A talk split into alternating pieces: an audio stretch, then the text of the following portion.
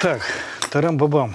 Получается, по раскладам это твоя камера, вот это моя камера, а вот это вот общая камера. Ничего, что я к ней спиной сижу.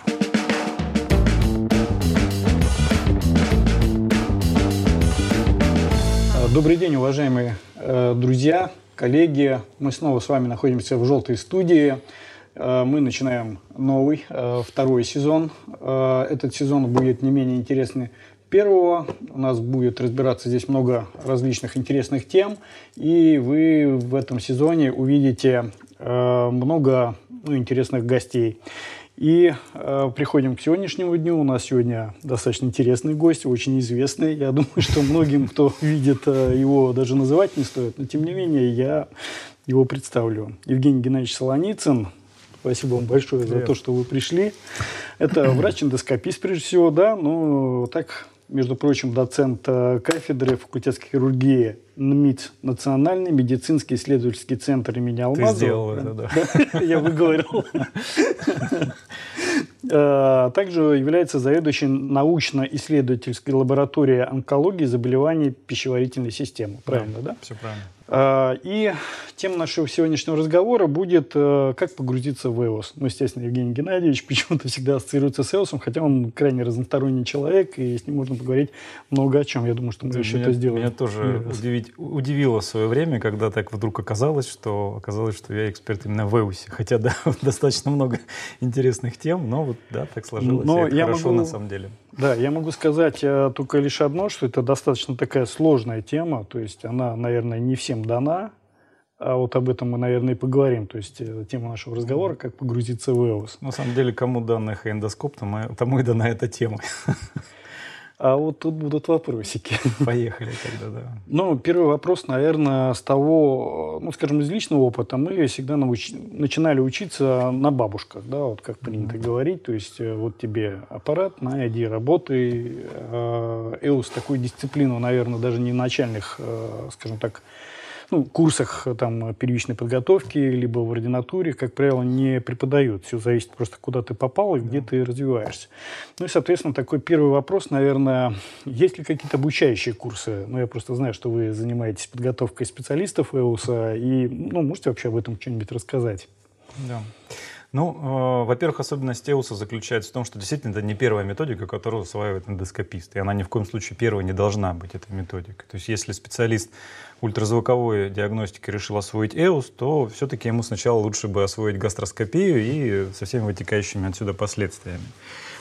А Мы в свое время, когда в 2010 году получили, еще тогда 122-й больнице, получили оборудование EUS, э, мы устроили огромное количество мастер-классов с привлечением экспертов на свою базу. Нам очень повезло со спонсорами, конечно, в то время.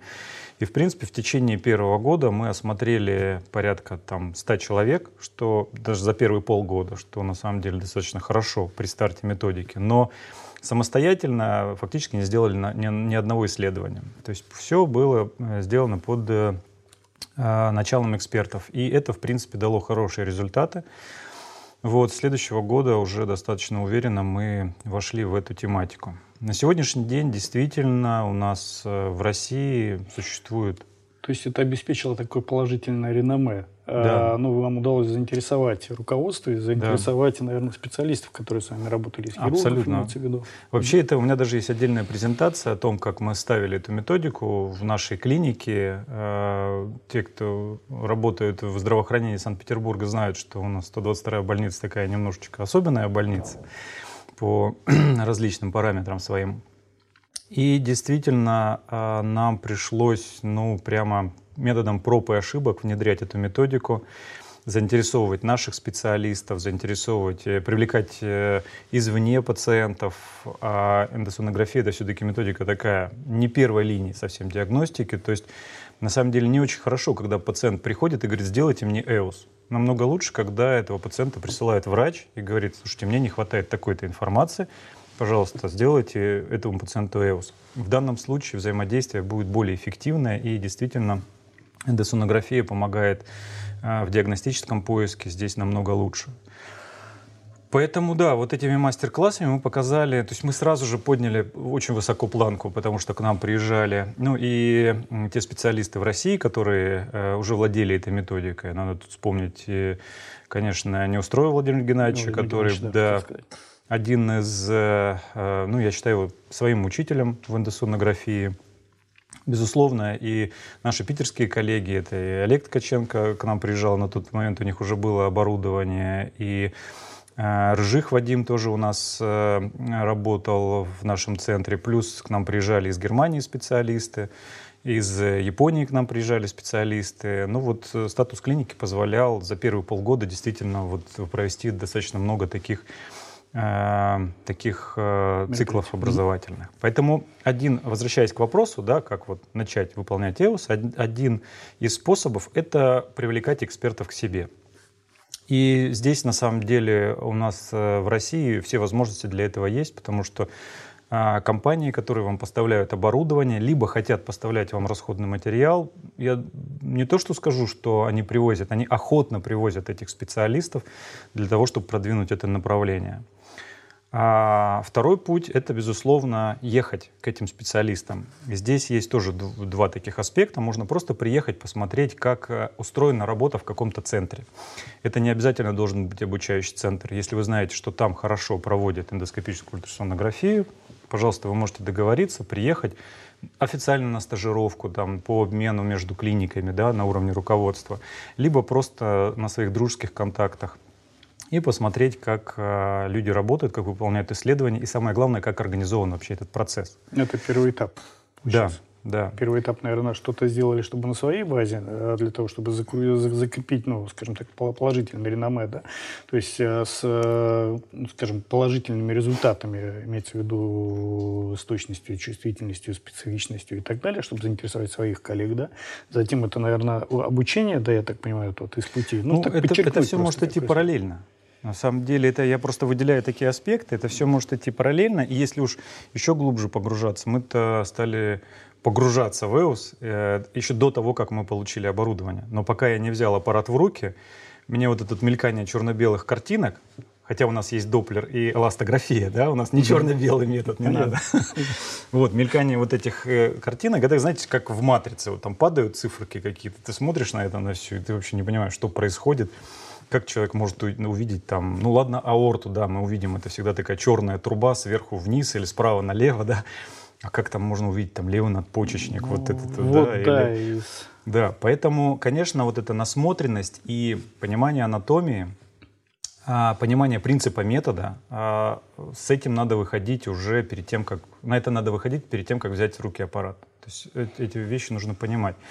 Таким образом, мы под, э, подготовительный этап проводим, далее обучение на своем рабочем месте, далее обучение в экспертном центре. Ну вот первый вариант я сказал, угу. это просто рабочее прикомандирование, либо дружеская ну, поездка. понятно, это куда-то, где посмотреть, как это все да, выполняется, да, постоять да. за спиной. Либо и... второй вариант, это да, официальный цикл учебный, а, где целенаправленно начитывается лекционный материал, подбираются пациенты, Э, ставится рука, есть возможность использования тренажеров э, и так далее. Ну вот у нас, да, у нас э, действительно на базе Алмазова такие циклы проводятся, они очень популярны. Мы думали сначала, что будем их проводить там 2-4 раза в год, сейчас у нас 1-2 цикла в месяц идут uh-huh. на самом деле. И ну, для нас это очень большая нагрузка, но мы видим результат, и мы не собираемся там уменьшать их количество, например. Нужно сказать, что компания Достарс тут тоже помогает. Мы запустили цикл на биомоделях. Это вообще, в принципе, пока что по моей информации, это эксклюзив в, России, когда человек может взять в руки сам эндоскоп, сам взять иглу, пропунктировать там подобие кистозного образования, либо солидной опухоли. И не только теоретическую информацию получить и видеть, как это делает эксперт, но и прям в руках все это поддержать. А, есть э, цикл образовательный у нас в Москве, Нижнем Новгороде, то есть это не такая большая редкость. Ну и, конечно, очень большой блок — это самообразование. По своему опыту я могу сказать, что первые два года были самыми тяжелыми. Не стоит брать сразу 10 эусов в день на себя, да, нет, один, одно-два исследования — но на первом этапе они должны быть после исследования еще раз проанализированы от и до. То есть вся запись исследования, все снимки, Это, конечно, нужно делать, без этого будет очень тяжело. А, и очень важный момент э, случай контроль. Да, то есть угу. ты должен отслеживать своих пациентов и понимать, а правильно ли ты поставил диагноз, или ты где-то ошибся, или вообще полную фигню написал. Да?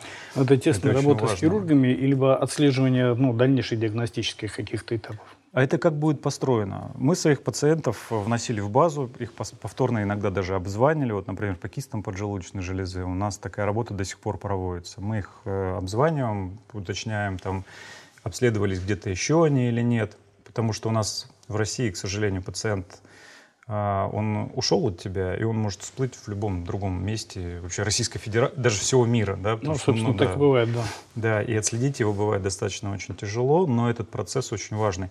И плюс, да, стационарные пациенты, безусловно, это результаты операции, это морфологическое окончательное исследование. А что требуется вот э, для начала работы? Вот, ну, что легкого есть э, в индузи? Ну, вот, Хорошо, мы первый этап прошли, то есть мы пригласили специалистов, мы имеем уже какое-то представление раз. А дальше мы куда-то съездили, посмотрели, как это все делается. Понятно, что руками пока не начнешь делать самостоятельно, вопросы не появятся, но как только начнешь, начинают угу. появляться вопросы. А, насколько я понимаю, что в индуизе тоже есть какая-то градация ну, легкого э, к сложному, да, то есть, ну, если мы говорим индуизе, это там, эпителиальное образование, да. не эпителиальное образование, то есть э, желудочно-кишечного тракта. Вот за что лучше взяться? А, ну, если говорить, э, э, вообще браться лучше за то, э, чем занимается твоя клиника. Да, потому что здесь как раз этот процесс обратной связи угу. будет построен, и легче будет найти э, тех пациентов, которые получат пользу от твоего исследования. Но если говорить по сложности исследований, мое личное мнение, что э, самое простое это осмотр э, подслизистых новообразований, вот, потому что здесь мы учимся прежде всего э, видеть границы картинки, правильные срезы выводить. И плюс подслистых образований в том, что если это не 5-миллиметровые какие-то, да, там где-нибудь на задней стенке в антральном отделе вот это перед вопрос, который да. хотел спросить. Да, потому что бывает так, тоже случай из жизни, когда вот к нам приезжал э, э, Владимир Геннадьевич Неустроев, э, и первый пациент, который ему попался, вообще это было, по-моему, одно из первых исследований вот в нашей клинике, тогда еще в старой больнице. Первое исследование, которое попалось, это как раз этот 5-миллиметровое новообразование по задней стенке в припилорической зоне в антральном отделе желудка. Исследование длилось где-то полтора часа, пока все это вывелось, радиальный датчик, пока все это нашлось. После этого э, руководство подошло и сказало, слушайте, мы вообще, если 5-миллиметровое новообразование так долго искать, мы вообще сомневаемся, нужна ли эта методика. Но вот здесь как раз мелкие новообразования, это намного сложнее, чем образование среднего размера. Там, а эффективность вот, мелких образований выявления? Ну, то есть 5 миллиметров, сантиметр, ну, чу, ну, а. чувствительность, специфичность метода. То есть мы скажем, что это леймиом, а потом оно вырастет не в леймиом. Не, ну, тут нужно два э, аспекта разделить этой деятельности. Первое, вообще понять, что это подслизистые новообразования, а не близко прилегающая петля угу. сосуда артериального, например, либо там край печени, либо какие-то другие варианты, просто утолщенная складка. Да, такое тоже может быть. А, а второе это уже дифференциальная диагностика. Да, в плане дифференциальной диагностики, если мы говорим о небольших новообразованиях, э, здесь э, ну, наверное, три таких принципиальных вопроса. Первое — леумиоджист в одном угу. предложении, да, вот без точки, там, без запятой. Да. Да. А, второе — это другие э, варианты. Это могут быть там, венектозии, могут быть липомы небольшого размера, могут быть нейроэндокринные новообразования — и третье — это метастатическое поражение. Поэтому, когда мы говорим о небольших новообразованиях, во-первых, мы не забываем, что у нас есть еще эндоскопическая картинка. Да? И в большинстве случаев нейроэндокринное новообразование, липому и там, леомиомаджист да, можно уже по эндоскопии предположить, по крайней мере. Угу. Потом применить вот... Э, ну, по локализации, наш, да, да. Ну, локализация тоже. Локализация — это всегда, э, скажем так, статистическая погрешность очень ну, большая. Тем не менее. Но да, но да, мы это используем. Совокупности, да. наверное, факторов, когда можно сказать. Вот. А, если мы не видим каких-то факторов э, а, подозрительных да, на другой диагноз, то есть не левомиома джиста, там какое-то изъязвление маленькое, либо слишком гиперемированная поверхность. Наверное, мы сейчас не будем прям делать э, эндоузии вот при То есть неизмененная слизистая, да, 5 да, миллиметров, да. подвижная да. при, допустим, пальпации, да, да. то есть ну, не трогать можно. Един, можно единственное, единственное исключение – это пациенты с онкологическим анамнезом. А, то есть то если есть, есть онкология… Здесь, уже, то... здесь уже лучше посмотреть, потому что если мы найдем даже в этом 5-миллиметровом новообразовании какие-то признаки инвазивного роста, да, тут уже нужно насторожиться. А что это будет за признаки? А, ну, это ультразвуковые признаки, когда образование, например, а, исходит из, э, из-за а, стенки, угу. да, и мы видим, как оно прогрессивно проходит через мышечную оболочку, уходит а, в ну, то есть это не четкие контуры получается, да? Нет, контуры а... как раз чаще всего бывают четкие, но это именно признаки внедрения, как бы, ну, это ну, надо, понятно. надо посмотреть картинку. На 5 миллиметрах это, конечно, бывает очень сложно. А, сказать, э, показать, но такие пациенты у нас были. И тактика, конечно, с такими пациентами... Это рак, рак э, груди, это меланомы.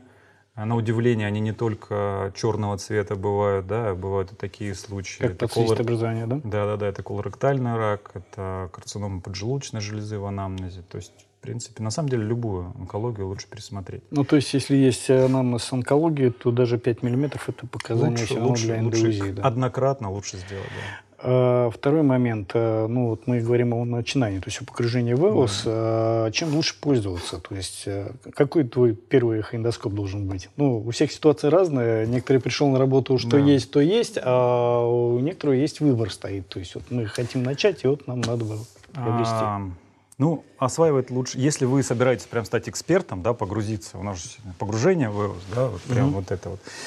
А, если вы хотите стать экспертом, то надо осваивать э, и радиальный, и конвексный датчик. Э, ну и в идеале зонды. А, потому что в разных ситуациях э, когда что-то непонятно конвексным, можно еще доработать радиальным, да, и обратная ситуация. Mm-hmm. По внутренним ощущениям радиальный датчик проще он прощает меньше, э, прощает больше ошибок, э, он, им можно так более размашисто работать, он менее вот, чувствителен к изменению положения аппарата в руках, что называется. И там более стандартная методика выведения, если мы говорим про панкреатобилиарную зону. Mm-hmm. Да? А конвексный датчик, он, безусловно, сложнее. А методология абсолютно разная, поэтому если вы освоили радиальный датчик, не факт, что вы сможете работать конвексным и наоборот.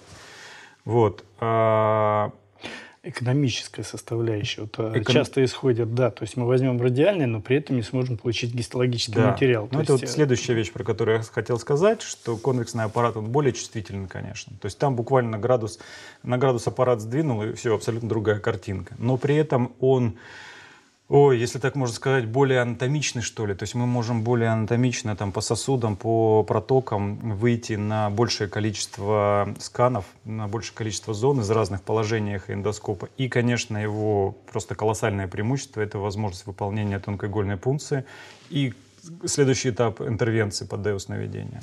Поэтому если э, вы работаете в клинике, в которой вы ни разу, и у вас не будет задача исследовать панкреатобилиарную зону, можете спокойно взять э, радиальный датчик, потому что для осмотра стенки желудочно-кишечного тракта это очень хороший аппарат. Еще есть мнение, что радиальный датчик лучше выводит э, ну, БДС. Панкреатобилиарную, БДС, нет, да? Нет? Нет, нет панкреатобилиарную уже с этим я не соглашусь, хотя я начинал тоже с радиального датчика. А зону большого донального сосочка, да, мне лично, опять-таки, это мои личные предпочтения, мне легче выводить э, радиальным датчиком. Но все другие отделы э, поджелудочной железы, желчных протоков, ворота печени, там, левая доля печени, сосудистые структуры, конечно, больше и богаче. Здесь э, все можно все Ой, конвексным, конвексным, да. запутал. Поэтому, продолжая мысль, если все-таки ваша клиника работает с панкреатобилиарной зоной, ну, конвексный датчик, он просто должен быть.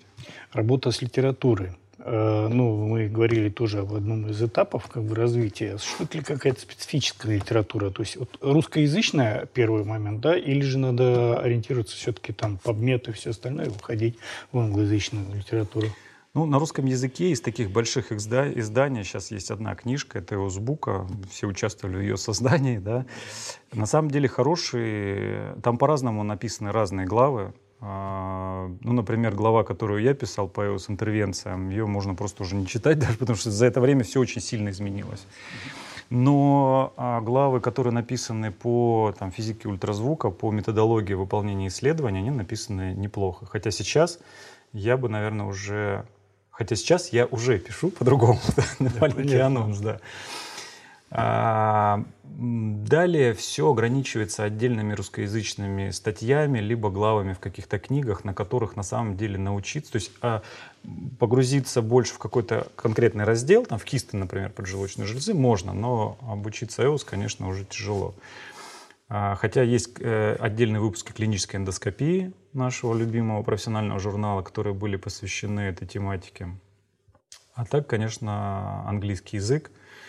А, прежде всего, это эндоскопик ультрасаунд журнал, где есть, например, такая методика, э, такая, такой раздел, который называется How I Do It, да, как это mm-hmm. делаю я. И там специалисты со всего мира делятся секретами выведения тех или иных э, аспектов там, любых, на самом деле, правого надпочечника, например. Я тут вот к своему суду совсем недавно узнал, что правый надпочечник сейчас доступен для осмотра. Но, правда, не у всех пациентов. А, конечно, это большие учебники. Это классический учебник Хофса, mm-hmm. по эндосонографии, ну и множество других изданий. На английском языке по эндосонографии написано очень много. Ну, то есть свежая литература, которую вы можете да. достать. Плюс не надо доступе. забывать, что есть YouTube, да, в котором ну, единственное, да. да, единственное, там надо очень четко отбирать контент, потому что ерунды э, тоже очень много, и в том числе иностранных источников очень много я сейчас без всякого притеснения, да, но Нет, вот понимаю, да. арабских источников, например, когда вот они хотят продвинуть что-то, они ну, не всегда корректно а, делают там записи своих. Хотя это и, и европейских может быть. Наши, у наших такого нет, у наших такого в принципе нет. я не знаю по-другому. Источников. А, хорошо. Есть еще один вопрос, ну, наверное, такой правовой э, политики. То есть необходимо ли иметь сертификат врача УЗИ? Для ну, выполнения ну, этой а, На сегодняшний вещи. день а, эндоскопическая ультрасонография – это эндоскопическая методика. Поэтому формально, если вы закончите, там, получите первичку по эндоскопии, то вы можете выполнять эндоскопическую ультрасонографию. Ну, то есть это как, не... не так, вы не можете, вы вам позволено его выполнять, да, ну понятно. Это, по-моему, что... в профстандартах описано, насколько я знаю, да, то есть УЗИ уже записано, и поэтому дополнительных каких-то обучений, да. ну, как требует иногда, там, если РХПГ занимаешься, то по радиологии. Ну, какое, а когда? У тебя есть, э, проходил по радиологии обучение? Да. Ну, так и... Ну, вот э, к вопросу, да. Сейчас уволи, повольняю, да, сейчас тут расскажем здесь. Понимаешь, если брать вот такой... Я участвовал в одном из заседаний нашего общества, которое, слава богу, пошло по пути здравого смысла, потому что там предлагалось, вот какая методика у тебя есть, столько ты специализации проходишь. То есть, по сути, если ты занимаешься панкреатобилиарной зоной, у тебя в разделе РХПГ и эндоузи, и еще ты занимаешься онкологическими пациентами, ты должен получить специализацию по эндоскопии, по ультразвуку, по рентгену, по онкологии, ну и плюс еще быть гастроэнтерологом или хирургом, да, это вот как минимум, я сейчас так на вскидку перечислил, ну, закопаться можно, получать бумажки, да, потому что, ну, ты же понимаешь, получать бумажки и учиться — это разные вещи. Ну да. Э, согласен, наверное, абсолютно в этом. А существует ли какой-нибудь порог вот в количестве исследований, которые необходимо выполнить, чтобы вот, ну, почувствовать себя самостоятельным доктором уже в этом отношении? Ну вот есть э, европейские, если говорить о, об официальных источниках, есть европейские рекомендации, да, то есть у ECG а, есть э, прямо гайдлайн по обучению в эндоузи. И там все это расписано. Если не ошибаюсь, там порядка 500 э, должно быть сделано самостоятельных исследований, а, ну, под присмотром, а, чтобы ты уже получил свою практику. Ну, я могу сказать, что, а, во-первых, зависит от э, разнородности пациентов. Да? Если ты занимаешься только подслистыми новообразованиями, либо эпителиальными новообразованиями, что сложнее, на самом деле, чем подслизистые новообразования, то я думаю, что ну, где-то 100-150 э, пациентов нужно отсмотреть для того, чтобы начать разбираться в этом Панкреатобилиарная зона, я согласен, что тут ближе к 500. Действительно, должно быть самостоятельных исследований, чтобы а, появилась уверенность в том, что ты видишь. Угу. Вот Ну, тут, тут еще, да, тут еще очень получается. важный момент, что ты должен а, понимать э, картинку, да, ведь ультразвуковое изображение это не то, что есть, то есть ты, ты откроешь брюшную полость, ты там не увидишь вот этих Ну, черно-белых дело, да. картинок, да, и многие вещи, э, там, как, такие как артефакты, например, либо те структуры, которых мы не видим, это вот ра- различные э, отделы, тонкие перегородки, тон- тонкие связки, Мгм. которые создают анатомию брюшной полости, мы их не видим на эндоузи. Поэтому нужно понимать, что на ультразвуковой картинке ты видишь ультразвуковую картинку. И в ней надо научиться разбираться. Хорошо, анатомические особенности, но всегда отталкиваешься глазом, да, вот как лучше эту анатомию изучить? Это, ну, привис всем известный, да, учебник анатомии обычно и нормально, Да, когда да. ты понимаешь, да? Либо это какая-то специальная, э, ну, ну, УЗИ анатомия, то есть э, тела, нет? Дело в том, что... Что может перевернуть вот вот голову у нас- твою в понимании, где ты находишься, вот, ну, пространстве? Это, как понимаю, топография, да, топографическая анатомия. относится больше Абсолютно, абсолютно верно. А, у нас был опыт, когда мы к себе стали приглашать э, специалистов ультразвуковой диагностики, думая, что вот мы сейчас им все покажем, они нам все расскажут, и мы с вами напишем совместный протокол, и будут все счастливы. А, у них другая специфика. И специалисты, которые смотрят через кожный, им очень сложно ориентироваться в наших э, ультразвуковых сканах эндоскопических. Мы тоже пытались да, Да. пригласить э, в гости узистов рядом с нами, постоять, посмотреть. Попили чай понял, разошлись, да. Собственно, дальше сами двигались. Да, у нас такая же ситуация. Более того, я ушел от этого вообще после того, как ну, мы сделали, слава богу, несущественную диагностическую ошибку. Потом, разобравшись, я понял, Мгм. что совсем не так. Но вот это было сделано по, настоящ- по настоянию ультразвук... специалиста ультразвуковой диагностики. Опять, я нисколько не, не принижаю их уровень. Нет, нет, А, это просто это ну, другое направление. Им, э, в нем тоже надо учиться и понимать, другая что смотрим. картинка, другое образование. Да, поэтому, а, возвращаясь к вопросу, топографическая анатомия – это как раз то, что нам нужно.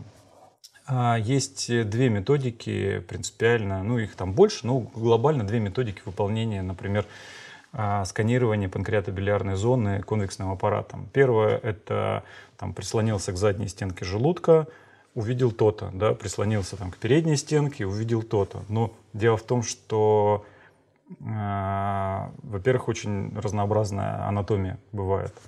Я уж не говорю про луковицу, 12-перстной кишки, залуковичный отдел, да, там все может изменяться. Поэтому есть второй подход, это подход так называемых старт-поинтов. А вот здесь без анатомии уже никак. Старт-поинт, э, подход этот зависит, э, э, суть его заключается в том, что мы выходим на точку старта, например, на аорту, Мгм. да, и через нее доходим до чревного ствола, через чревный ствол доходим до селезеночной артерии, выходим на тело поджелудочной железы. Да? Но мы должны знать, что вот в этом месте отходит общая печеночная артерия, а через нее мы можем к воротам печени подойти. Ну да. Да, либо вот э, внизу под чревным стволом есть еще верхняя брыжечная артерия, а через нее мы к крючковидному отростку можем подойти. Дойти. То есть вот эти особенности, они, конечно, нужны. И а, для того, чтобы их понимать, то есть это, знаешь, как на трамвае ездить примерно. Там встал на рельсы и поехал. И при этом тебе не нужно думать э, о том, что вот сейчас трамвай пойдет в горку, а сейчас вниз, а сейчас налево, и как это все 3D в голове сформировать. Все, карта у нас э, в плоскости расположена. Да? Мгм. Мы для себя сделали тоже такие маршрутизаторы, которые в одной плоскости лежат, и по этим маршрутам а ты абсолютно прекрасно можешь ориентироваться, где ты находишь, какой отдел панкреатобилиарной зоны ты смотришь. Ну, то есть, я так понимаю, все равно есть такие стартовые точки, которые ты должен сначала вывести, и уже по одному от них начинать Конечно. э, полное обследование. То есть, ну, вот важно знать, да, и для этого помогает очень топографическая анатомия. То есть мы Да. продвигаемся. Топографический кретинизм, да. а Э. Нет, ну просто когда ты погружаешься, видишь все черное, и печень бы найти, то есть вот в этой зоне, ну, как в начале это бывает. То есть, ну, наверное, тоже про- про- проходил Евгений Геннадьевич по, Да. по этому пути, когда вот заходишь, видишь вот это черно-белое, что это почка, не почка, да, там вот какие-то трубки там и все остальное, да. И Нет, ну, безусловно, как и в любой специальности, когда мы заходим в брюшную полость и глазами все это видим, мы тоже должны понять, что это печень, да, а это сердце. Но если это сердце, а нам нужна была печень, значит, мы не туда зашли, да. Вот, так и, и здесь. Конечно же, а, ну, это первый этап понимания ультразвукового изображения, да, то есть как э, идет ультразвуковая волна, на что влияет ее прохождение, какие артефакты мы видим и как выглядят внутренние органы в паренхематозные и там, полые в ультразвуковом изображении. Угу. Движение эндоскопа, то есть как ну, подойти к этому образованию, потому что ну, иногда же... Для эндоскопистов это все проще на самом деле. Ну, тут тоже такое, они же, конвексные эндоскопы тоже есть, там кто-то более с прямой оптикой, кто-то более да. с боковой. Там не, не, а, в каком углу ты, имеешь, ты видишь ты э, то или иное изображение. Оптика ты имеешь в виду... Ну, эндоскопическое изображение. Эндоскопическое? Зачем да. тебе эндоскопическое изображение? Вот. Здесь второй вопрос. Да-да-да. Нет. Ну, а, ориентировочно на дело, ориентироваться вообще как-то в пространстве, то есть когда заводишь, ну, люди, которые занимаются индузи, собственно говоря, выключи у них вот это эндоскопическое изображение, а сделай все ровно то же самое, что, что делаем ну, мы при помощи эндоскопа. И причем дойдут до тех же структур, да. Но это тоже какой-то определенный уровень. Ну, это не уровень, это просто другой путь да, таков путь. Но начиналось есть... все равно сначала с подглядыванием в эндоскопическое изображение, то есть заведение эндоскопа. А, нет, подожди. Я не говорю о том, что для э, э, эхоэндосонографии не нужно эндоскопическое изображение. Да, безусловно, сейчас вот есть аппараты, у которых 180, 180 градусов развертка, mm-hmm. да, и мы этими аппаратами можем смотреть вперед на ультразвуковом изображении и продвигаться, например, по желудочно-кишечному тракту, не используя оптику. Для этого нужен определенный навык, время, но это можно делать. Но есть аппараты, у которых э, меньше зона сканирования, да, и мы не можем смотреть вперед. Угу. И для того, чтобы тебе пройти через пищевод, для того, чтобы выйти, зайти в луковицу 12-перстной кишки, пройти через привратник, все равно нужна эндоскопическая оптика.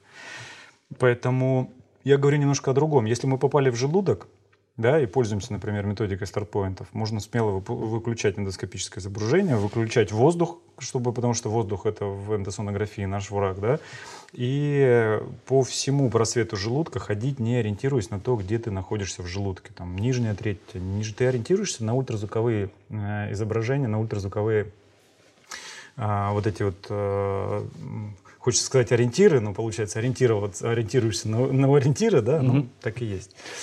А, и по ним продвигаешься также. То есть не надо делать машинальных движений. Так, вот я сейчас стою там, допустим, на селезеночной вене, значит, мне надо вращать аппарат по часовой стрелке и подтягивать его на себя, чтобы перейти Выйти к хвосту туда. поджелудочной mm-hmm. железы. Нет. Стоишь на селезеночной вене, иди по селезеночной вене. Если ты начнешь вращать э, аппарат в другую сторону, то ты это поймешь и, пожалуйста, вращай в правильную сторону. Ты тут же увидишь, что вот вена опять у тебя выходит. Если ты сильно подтягиваешь на себя аппарат, вена убежит там в э, каудальную часть экрана, да, и ты поймешь, что тебе нужно туда повернуться, толкнуть подойти, аппарат. То есть вот, э, вот это... То всегда должно, следить за картинкой. Да. Вот это, это навык, который, да, действительно нужно развивать, но у эндоскопистов он очень быстро формируется. То есть когда человек э, владеет э, гастроскопом, колоноскопом, там, человек, который делает РХПГ, именно поставить руку у него с колоноскопистами сложнее, потому что вот ну, люди, ну, которые да. Да, специализируются на колоноскопии, они хотят махать там э, этим эхоэндоскопом, а эндосонография это такая все-таки методика ближе вот к медитации. То есть ты стоишь, у нас иногда а, вот э, есть... Ну, ком... Я в Японии, когда учился, да, я засыпал, да, да, стоял за спиной. Команда эндосонографистов у меня на отделении. Вот мы стоим вчетвером, я там прижимаю, прижимаю, как ребеночка, аппарат груди. Так подстраиваешься под дыхание пациента, и он тебе сам все пациент показывает. Так, а со стороны это смотрится, как будто три, там четыре идиота стоят и смотрят. А да, не двигаясь, да, да, в один в один экран. Но на самом деле конвексный датчик очень чувствительный, поэтому ни в коем случае махать не нужно. Евгений Геннадьевич, спасибо огромнейшее за столь, э, скажем так, подробную информацию. Вопросов у меня становится все больше. Я думаю, мы на эту тему еще затронем обучение, потому что здесь вылезает очень много нюансов. Я очень много чего не смог спросить за вот это время. Я думаю, что мы обязательно с вами встретимся и вам доведем вот эту информацию по поводу обучения, да, как это происходит, на что ориентируемся. Мы сейчас только поверхностный пласт э, затронули. Спасибо огромнейшее. Я еще раз напоминаю, у нас да. был Евгений Геннадьевич Солоницын в гостях, и разговаривали мы о, о том, как погрузиться в EOS. Для того, чтобы двигаться с нами, подписывайтесь, пожалуйста, на наш канал, ставьте лайки и будьте с нами. Спасибо, коллеги. Дорогу осилит идущий, поэтому, если тяжело в эндосонографии, не останавливайтесь. Пойдемте вместе Всего с нами. доброго, да, пойдемте с нами, точно.